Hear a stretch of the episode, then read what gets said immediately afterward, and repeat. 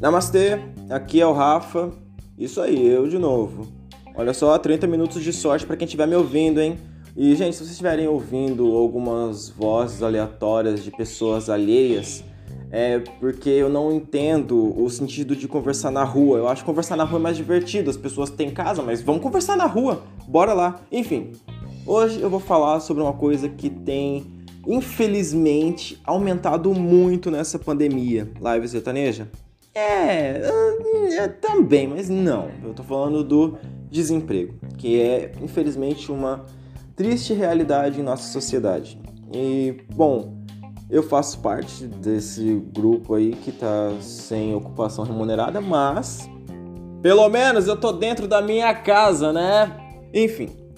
Bom, ontem eu tava vendo uma notícia no jornal e, tipo, era uma reportagem que estavam fazendo sobre o número de desempregados que tem no Brasil.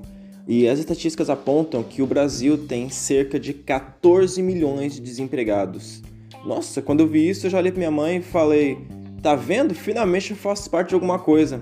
É, a gente riu e eu levei um tapa. Mas, sabe, eu fiquei pensando.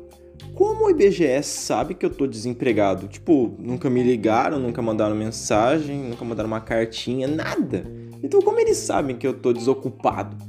Eu acho que foi assim. Eles entraram no meu Facebook, viram que eu tava online e pensaram: hum, online às três da tarde só pode estar tá desempregado.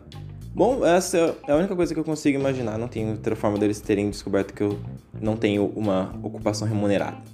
Enfim, eu fico pensando porque, tipo, o pessoal tá numa puta crise e o desemprego só aumentando e o governo não tá nem aí. Tipo, o governo vê que o povo tá vendendo até a geladeira no desapego, mas não tá nem aí.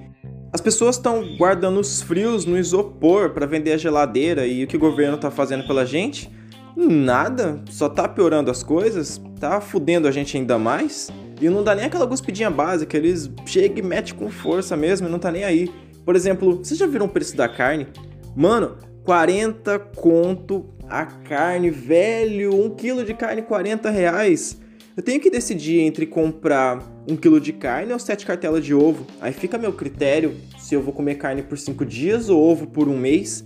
Porra, se fuder. Estão querendo que a gente vira vegetariano à força? Puta merda, eu não sabia que os veganos tinham tanto poder assim. Que inquisição é essa? E tipo, uma coisa que eu sempre digo: estar desempregado é uma coisa que dá muito trabalho. É, eu sei, parece aquelas frases de tiozão, mas mano, quando você tá desempregado, você tem que fazer de tudo por um trampo. Então você acaba tendo que fazer mais coisas do que se estivesse trabalhando.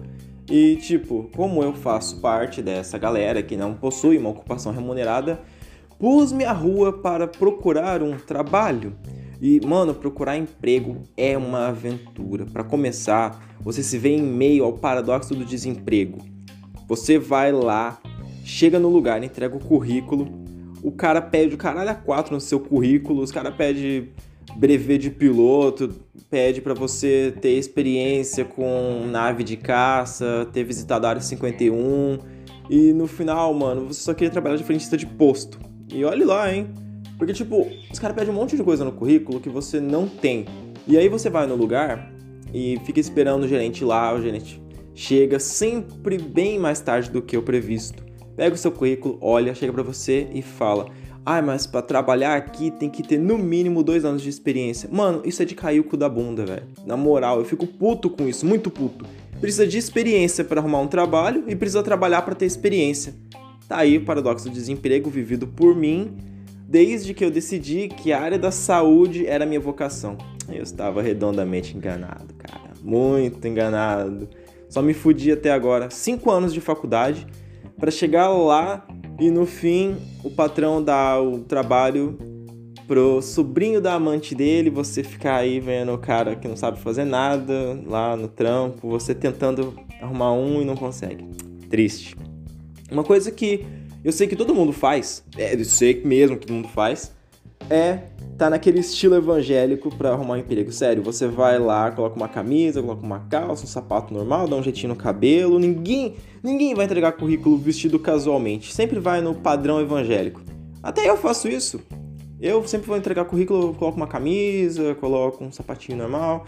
Porque se eu for entregar no meu estilo, vou chegar lá no lugar com uma regata do Metallica, uma touca, uma calça com os joelhos rasgados, um chinelo. Vão olhar para mim da porta e falar assim: Ó, oh, mendigo, mendigo, mendigo, vaza, vaza, vaza. Não vão me deixar entrar. Então, nem entregar o currículo eu vou conseguir. E olha que vai que de repente vou preso, né? Não posso arriscar.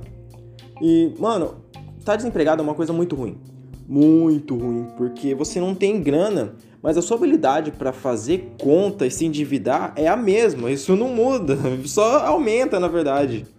Aliás, se endividar é uma coisa que o brasileiro faz, mano, de eras em eras, velho. Ele é muito bom em se endividar. A gente tem uma habilidade, os japoneses têm habilidade em tecnologia. A gente tem habilidade para se endividar. Cada um tem uma habilidade para alguma coisa, uma é construtiva, outra é super destrutiva, né? Infelizmente, a gente do Brasil ficou com a pior, né? Infelizmente. Um exemplo disso é a Petrobras. Mano, ela era 100% nossa, era da casa, velho, era ali da esquina a Petrobras. E aí, e aí o governo conseguiu se endividar de um jeito que até hoje nem os próprios governantes sabem como se endividaram daquele jeito, tiveram que vender um monte de ações da Petrobras. Um monte, um monte. Praticamente a Petrobras foi dividida em umas 80 partes para ser vendida. E quem toma no cu? Os políticos? Não, é nós, é nós, o povo aqui que trabalha. No caso, eu não trabalho, mas é nós, é o povo que se fode e toma no cu, porque o governo toma as decisões pela gente e a gente não tem voz. Devolve nossa Petrobras! Bom, enfim, eu já nem chamo mais de Petrobras, eu chamo de Gringobras. é isso aí, gente. Eu sou o Rafa, muito obrigado e nos vemos na próxima.